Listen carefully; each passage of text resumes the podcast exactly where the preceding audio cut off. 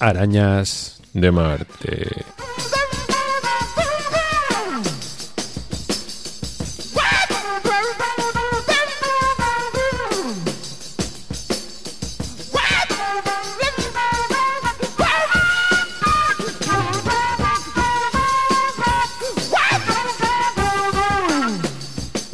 Hola queridos seres arácnidos que habitáis al otro lado de las ondas, aquí estamos una semana más con vosotros y vosotras y nos vamos a alejar un poco de Marte, nos vamos a ir a la Luna. Y en concreto a la parte de atrás de la Luna.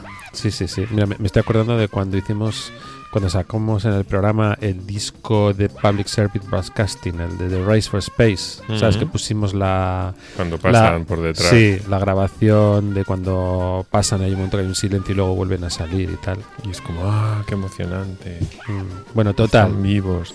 En total. ¿Qué eso? Se cumplen 50 años del Dark Side of the Moon de Pink Floyd. Sí, señor, medio siglo ya de una de las obras cumbres del rock de todos los tiempos. Y le vamos a dedicar todo el programa.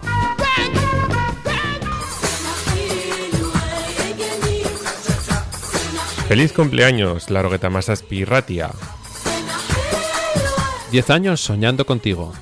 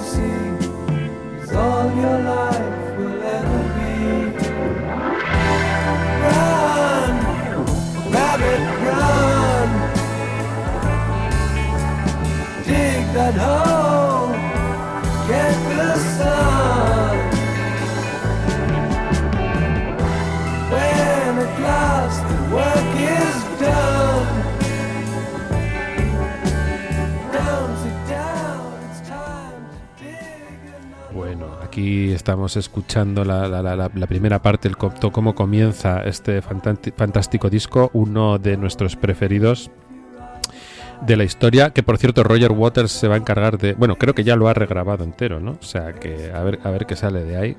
Ay, Dios. Ya, no, ya ha habido bronca, ¿eh? O sea, ya ha habido bronca porque ha debido hacer un Asandem un poco extraño y bueno, no sé, creo que Gilmour ya ha dicho algo, en fin. Madre Pero bueno, en fin, 50 años, en el 1 de marzo de 1973 que salió este disco, que se tiró más de 19 años ahí en las listas de ventas, que tiene Madre mía. Así como el asunto, el marchamo de ser el tercer disco más vendido de toda la historia detrás del thriller de Michael Jackson y del Back in Black de ACDC, ahí es nada. Bueno, y conocido por muchas cosas que os vamos a ir contando. Sí, sí, porque este disco tiene la mar de historias, de anécdotas y de hasta experimentos Sí, de sí, los sí. que os vamos a dar cuenta. Sí, sí, sí. Por ejemplo, bueno, quería empezar de una manera transgresora. Iñaki, tú sabes que The Dark of the Moon y el Motomami de Rosalía se parecen un poco. Mm, Eh, no, lo voy a plantear de otra manera. ¿En qué se parecen como los míticos chistes? ¿En qué se parecen Motomami y Dark Side of the Moon? ¿En qué se parece un huevo y una castaña? Pues lo mismo.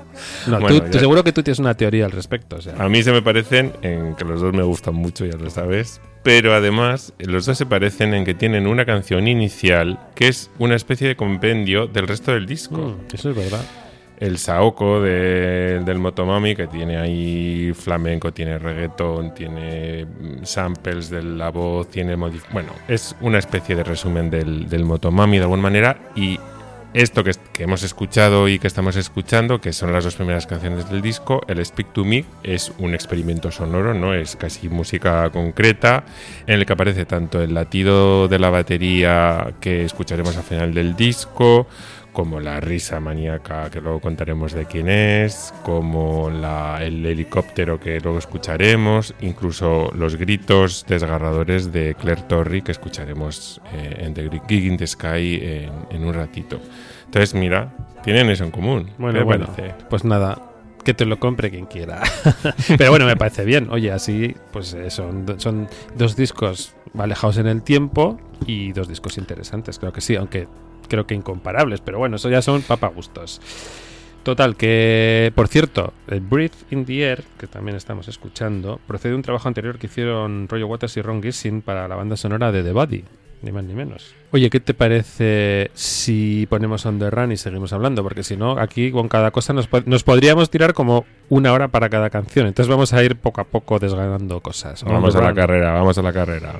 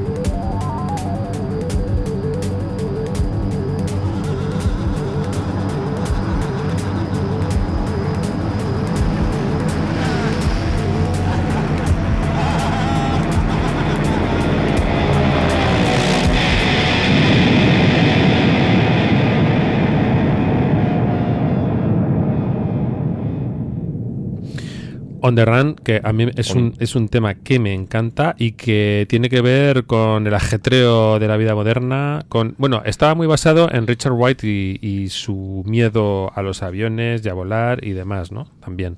Por cierto, que las primeras versiones que hacían de este tema en directo, eh, luego hablaremos ¿no? de, de todo el proceso de, de preparación en directo de esta, de esta maravillosa grabación. O sea, era una guitarra eléctrica, era como una jam.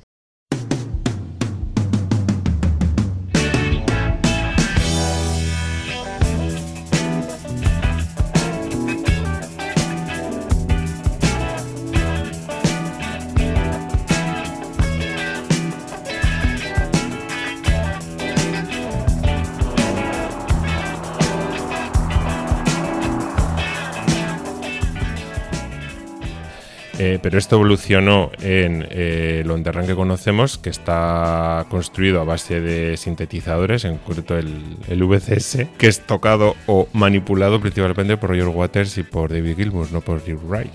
Por cierto, eh, que este, este Dark Side of the Moon tiene temáticas bien interesantes, desde todo lo que tiene que ver con la salud mental, la enfermedad mental, muy vinculada con Sid Barrett, luego hablaremos también de alguna canción relacionada con ello. Temas como, bueno, no sé, la avaricia, el sentido de la vida, los opuestos. Bueno, es un, es un disco muy, así como muy filosófico, ¿no? También en su, en su profundidad, desde luego. Y por cierto, una pregunta que me corroe. ¿Este disco es Dark Side of the Moon o The Dark Side of the Moon? Mm, yo creo que Ah, es the, amigo. es the Dark Side of the The Moon. Dark Side of Aunque the Moon. siempre estamos diciendo Dark Side of the Moon. Y por cierto, estuvo a punto Eh, de llamarse Eclipse. Porque había ya una banda, eh, uno está en Medicine Head, ¿no?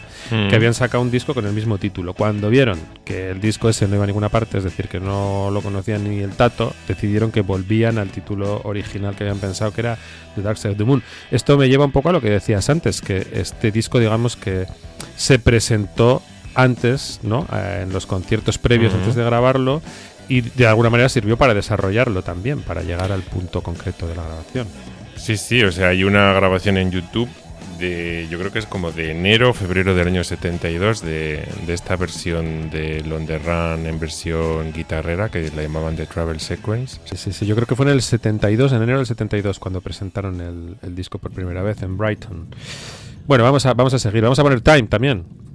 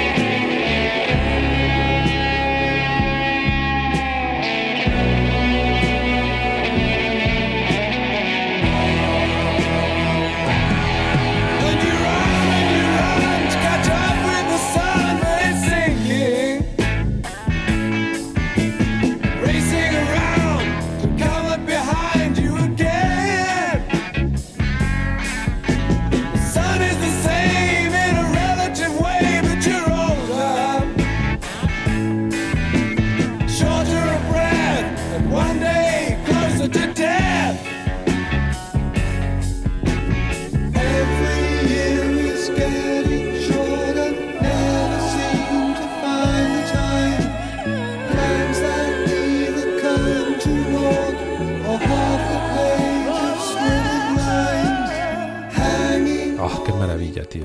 Ese Qué reloj, maravilla. esos relojes que grabó Alan Parsons por separado de uno en uno ahí en una, ¿no? En una tienda, relojería, en una tienda de relojes. Que en principio no los iba a usar ahí, ¿eh? pero que luego los usó. Era para probar el, el sistema cuadrafónico de la que estaban instalando en Abbey Road, que en aquellos tiempos, por cierto, no se llamaba Abbey Road. Ah, ¿no? Se ¿Cómo llamó llamaba? Abbey- los estudios se llamaban Emi, Emi Studios. Ah, claro, sí, sí. Y fue con el paso de los años que alguien decidió llamarles Abbey Road, pues en honor del, del mítico disco de, de los Beatles.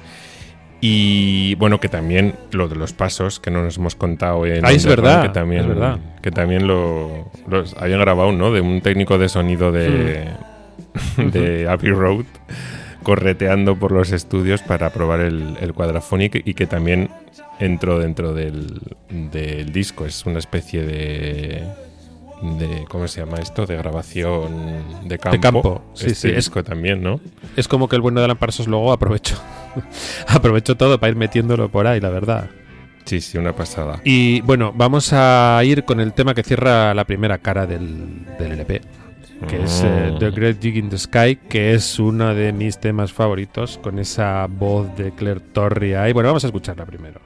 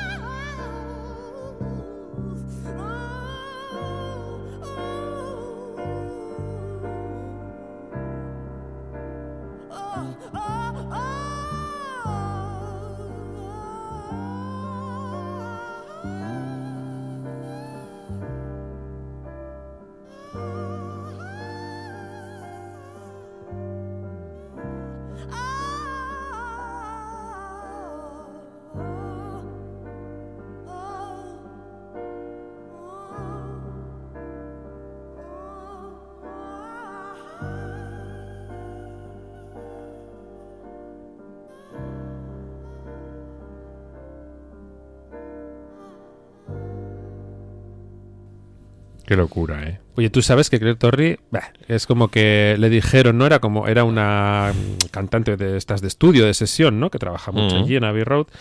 Y Alan Parsons le dijo, ven, ven, que vas a... A ver, si quieres tú, ven a, a- a cantar esto de... Que estoy aquí grabando el disco de los Pink Floyd y tal. Y la otra le dijo, no, que tengo que ir a ver a Chuck Berry, no puedo, no puedo ver, quedar. Ya es si que eso, ya si eso, el está- domingo, el domingo siguiente. Y quedaron ya para Me el estás domingo llamando, siguiente. o sea, me estás, me estás llamando el sábado para el domingo y yo ya tengo entradas para Chuck Berry. eh, lo hacemos la semana que viene. Claire Torrey, que tampoco cierto- tenía muy claro, ¿no? Lo que tenía que hacer, tampoco se lo explicaron muy bien, No, le dieron ahí ella- una pincelada. Bueno, esto lo cuenta Roger Waters, que al para gente que es un poco dificilito, a veces tiene gracia. Y entonces dice, Claire llegó al estudio un día y dijo, bueno, ¿qué tengo que hacer? Y ellos le dijeron, no hay letras, es acerca de morirse. Entonces, ala. Dice, cantó, cobró sus 60 libras, que creo que fue No, no, menos. no. Él dice 60 60. no. Menos 30 libras cobró. Él dice 60 quid porque es un poco... Ah, pues, ah, pues yo he leído que cobró 30. En todo caso, cobró Sí, una sí, miseria. sí, sí, sí. Bueno, Y- cobró una y miseria ahí, ¿eh? Porque después les demandó, demandó a la EMI y a Pink Floyd en el 2000, creo que fue en el 2004 y en el 2005 le dieron la razón y de hecho todas las Sí, eh, sí. ediciones posteriores a ese año salen Aparece. con acreditada ella junto con Richard White como de la- del tema de la canción. Lógicamente.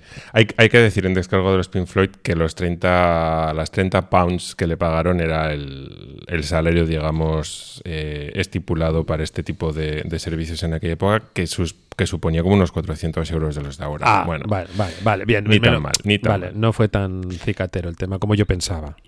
Y que aunque la leyenda cuenta que lo grabó en una sola toma, eh, Gilmour cuenta que fueron varias tomas y que se quedaron con lo, con lo mejor de cada una de ellas. Eh, lo que es evidente es que la interpretación es absolutamente sobrecogedora. Otra anécdota que, que tengo entendido por ahí, que es que en el proceso de grabación muchas veces le dejaban solito a Alan Parsons que hiciera sus cosillas, pues porque parece ser que, bueno, Waters como era muy fan del Arsenal, pues se piraba a, a ver los partidos y luego solían parar mucho para ver a, a los Monty Python y entonces el Alan Parsons ahí estaba. Alan Parsons que por cierto ya tenía toda una, una carrera de haber trabajado con ellos en el Atom Heart Mother, de haber trabajado en el ETV y en el, en el Abbey Road de los Beatles también. Sí, o sea sí. que- Y bueno, eh, aprovechando The Great Geek in the Sky y las famosas frases ¿no? que aparecen desperdigadas por, por todo el disco, ¿no? Hay como gente hablando que parece que son como parte de una obra de teatro, una cosa así. Son grabaciones de campo realmente, Lo son, sí. más o menos. Lo son. Provocadas, ¿no?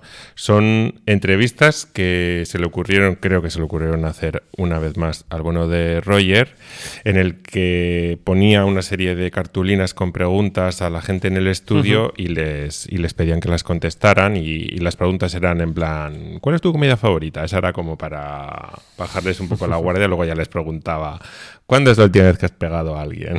¿Por qué lo hiciste? ¿Estás asustado de morir?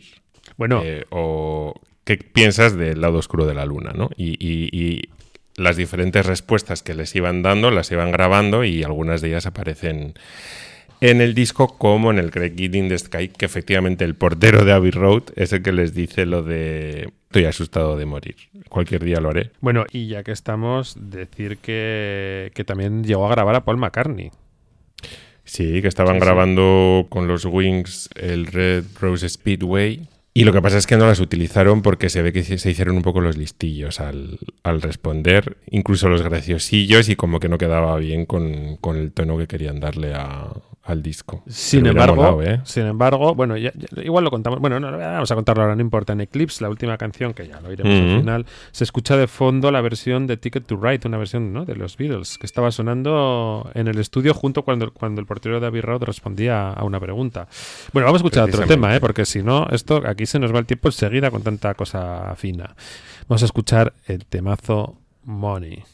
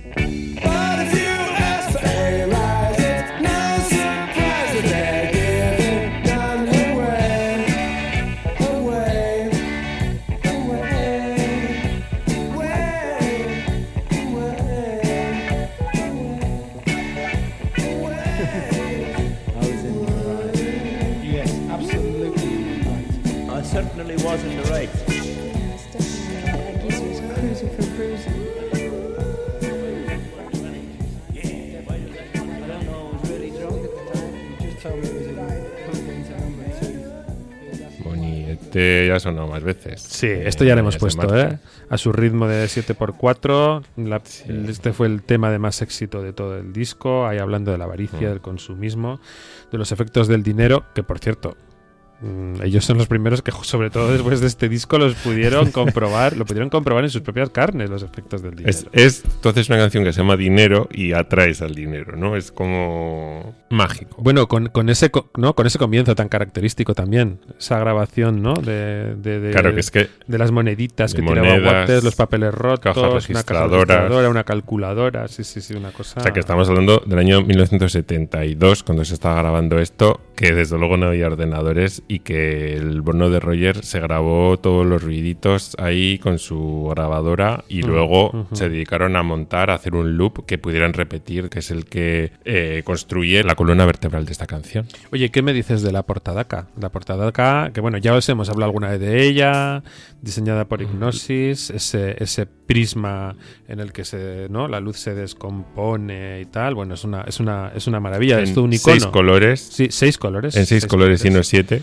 Es toda una maravilla, ¿eh? A mí sobre todo lo que me impresiona eh, de esta portada es que la portada puede haber sido eh, el Silver Surfer, que no sé qué personaje Ah, sí. superhéroe de la Marvel es. Yo sí, yo tengo cómics del se, Silver se Surfer. llama así Sí, sí, en castellano también. En castellano sí, lo que pasa El que surfero en vez de decir plateado. Silver Surfer decimos Silver Surfer. Pero yo tengo, yo Silver tengo, Surfer. sí, sí, es un tipo plateado que va en una especie de tabla de surf también plateada y que vaga por ahí, por hace cosas por el universo y por el mundo mundial. Sí, sí, el Silver Surfer. A mí ¿Cómo hubiera cambiado? eh?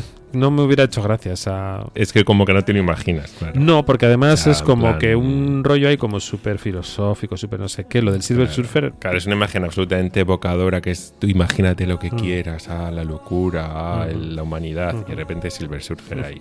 ¿Qué más? Que conste que a la EMI no le hacía mucha gracia que eh, las cosas que les presentaba Ignosis últimamente para los Pink Floyd, porque nunca venían, ¿sabes? Grandes letras, eh, títulos, presenta... No, Mm, entonces sí, está sí. a la Una vaca, Sí. en plan. Atom como una vaca, otra ¿de qué me cosa donde no pone nada, ¿no? Otra cosa donde no pone nada, pero bueno. Medel, una oreja de cerdo, Mm. que se le ven todos los pelos, pero ¿esto qué es? Pero bueno, Sí, Ri- sí. Richard White les pidió, ¿no? Les pidió a este a Tom Torreson y a Brie Powell que les presentara algo pues elegante, algo sobrio, elegante y tal, y la verdad que lo consiguieron. Y con pegada. Bueno, y luego no hay que olvidar lo- las míticas pósters y pegatinas que incluía el disco, que eso es una maravilla con las pirámides de Giza. Con la banda tocando en directo. Esos pósters han estado pegados a las paredes de mi casa.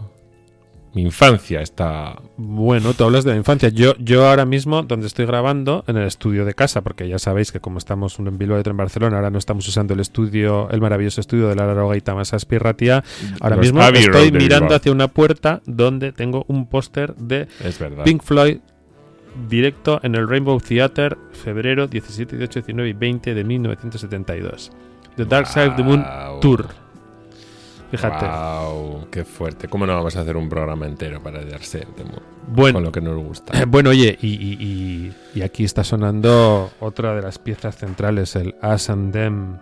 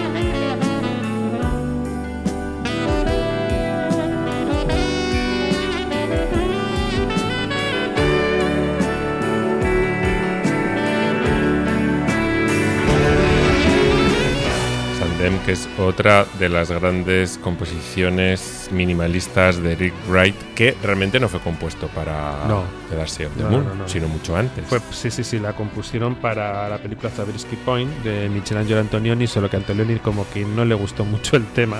Le pareció que no pegaba, que era un poco tristón para, para el rollo que él quería. Le llamaban The Violent Song o algo así, porque era por una escena súper violenta, aunque el tema es realmente súper tranquilo, ¿no? Y es verdad que es un poco, es un poco melancólico. Por cierto, Dick Parry, no hemos dicho nada de Dick Parry, que sale con su saxo tanto en. Money como aquí, como en Asandem, salen las dos. verdad.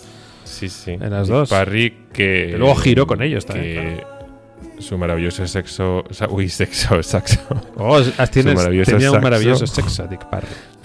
es un saxo muy, muy sensual. Ya sabes que, ya sabes que el saxofón siempre tiene ese, ese punto sensual. Claro.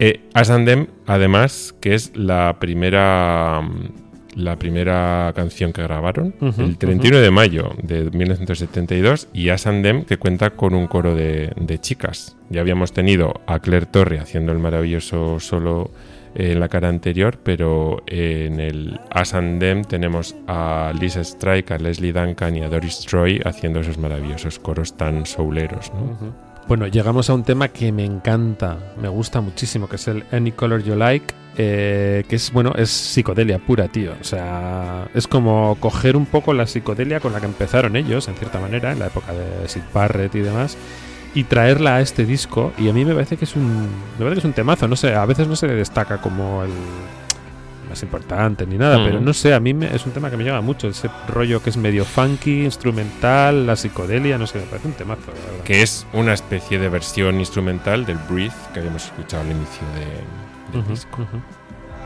Thank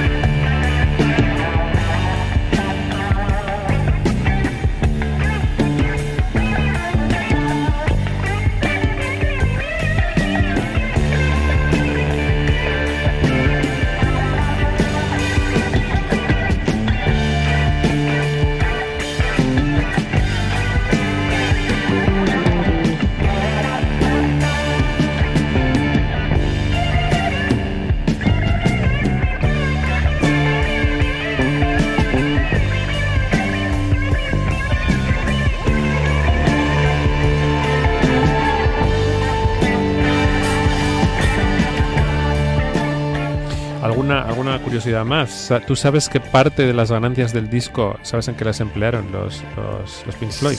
En, en- Era una de sus grandes en- pasiones. en los Monty Python.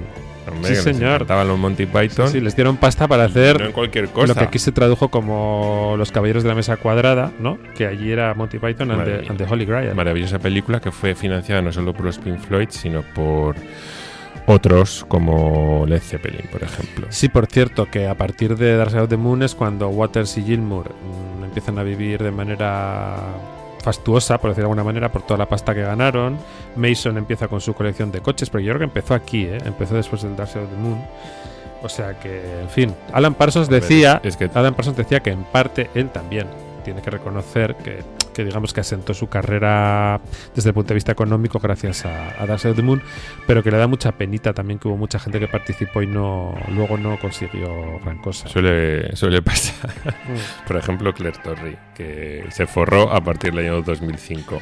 Eh, hay una teoría que circula Ah, desde principios de la los teoría 90 de Oz. Que de hecho ha hecho que el disco mucha gente lo llame, bueno, mucha gente, algún friki lo llame The Dark Side of the Rainbow o The Dark Side of Oz, porque dicen que si tú coges la peli, ¿vale? El mago de Oz y pones en según qué momentos le vas poniendo las canciones, sí que vamos, van cuadradas, perfectas.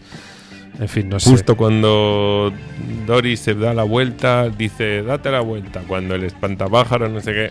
O sea, una, una verdadera Está bien. tontería, pero bueno, es gracioso. Sí. Bueno, eh, nos estamos acercando Pues sí. al final Pues sí, del pues disco, pues de este maravilloso disco, y vamos a terminar con un double headed con dos canciones seguidas, porque como Speak to Me y Breathe eh, siempre se ponen juntas, pues estas dos también, ¿no? Que son Brain Damage y Eclipse. Sí, por cierto, tú sabes que es que tengo que decírtelo. Tú sabes, igual ya lo hemos dicho. Tú sabes que en Brain Damage el de las risas.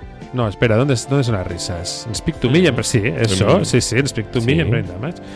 Es, Sí, es, sí. es, no sé si lo hemos dicho antes, es el padre de Naomi Watts, No. Peter Watts. No, no, lo. Fíjate. Lo estábamos aguantando para el final. Uno de los roadies de, de la banda, el road manager en concreto, muerto de sobredosis, por cierto, años 76, y padre de, de Naomi Watts, Fíjate. efectivamente, eh, que en el curso de estas entrevistas que hacían a todo el mundo que pasaba por allí sobre haciendo estas preguntas eh, pintorescas, pues él se puso a reír y fíjate el juego que ha dado. A mí yo flipaba cuando era pequeño y escuchaba la risa del bueno de Peter Watts. Y una canción Brain Damage y Eclipse que en las que canta Roger Waters, por cierto, que hasta ese momento ya está cantando solo David Gilmour y haciendo armonías Rick, pero estas dos canciones las canta Waters, aparentemente animado por el propio Gilmour, que le decía, venga, hombre, canta. En esa época se llevaban bien. Bueno, yo creo que con esto nos vamos a ir despidiendo. Deciros, bueno, que ha habido repercusiones, ha habido un montón de discos que se han grabado, se han re- rehecho, pues yo que sé, por supuesto, el propio Waters que os hemos dicho que lo ha rehecho, pero ha habido desde temas orquestales de la Royal Philharmonic Orchestra de Londres, Dream Theater y Flaming Lips, ambos hicieron, rehicieron ese disco a su forma, lo hay en clave de reggae, en clave de jam, las bandas tributo, y hasta mía. hay un money de los Milli Vanilli. ¿Te acuerdas de los Milli Vanilli? Sus, los, los, los, aquellos, sejetas. Se llama, y su versión se llama Monili Vanilli. Eh, bueno, yo me querría despedir de este disco con una de las, con la última frase que aparece en el disco de estas entrevistas que, que grabó Roger Waters, que de nuevo es gracias al mítico portero de los Abbey Road, que se llamaba Jerry O'Driscoll, y que cuando le preguntaron qué opinaba de la cara oculta de la luna, él dijo, "Ah, no hay una cara oculta la luna, es todo oscuro, que es lo último que escuchamos, y que por cierto es cuando se escucha, si aguzas mucho el oído, el Ticket to Ride de los Beatles. Y, y bueno, eh, es mandaros un saludo a la gente de Radio Almaina Granada, 88.5 la FM, a los que nos escucháis en la 97.0 la FM en Bilbao, la Orgoita Masaspi Ratia, y a los que nos escucháis por cualquiera de los otros medios tecnológicos que nos brinda la vida moderna. Y desde luego esperemos no haberos aburrido. Sabemos que este programa va, a, va a causar, eh, ¿cómo es eso? Así como un poco como algunas, como algunas como algunas de las canciones del disco va, va, a causar eso, divisiones, va a ser el blanco y el negro, lo bueno y lo malo, porque va a haber gente que lo va a adorar y va a estar encantada de revisitarlo y gente que lo que odia un poquito el rollo Pink Floyd, pero bueno, nosotros como lo como los amamos, los adoramos, pues pues lo ponemos. Eh, yo, por ejemplo, estaba encantado. Yo también. Y eso es importante. Hasta la semana que viene.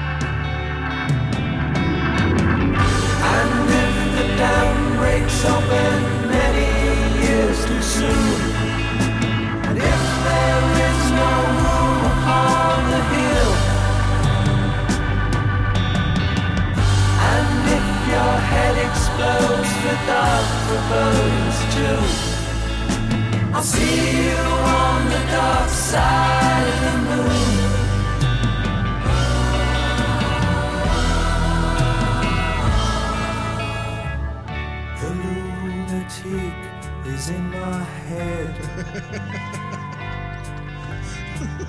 the lunatic is in my head. You raise the blade, you make the change. You rearrange me till I'm sane. You lock the door throw away the key.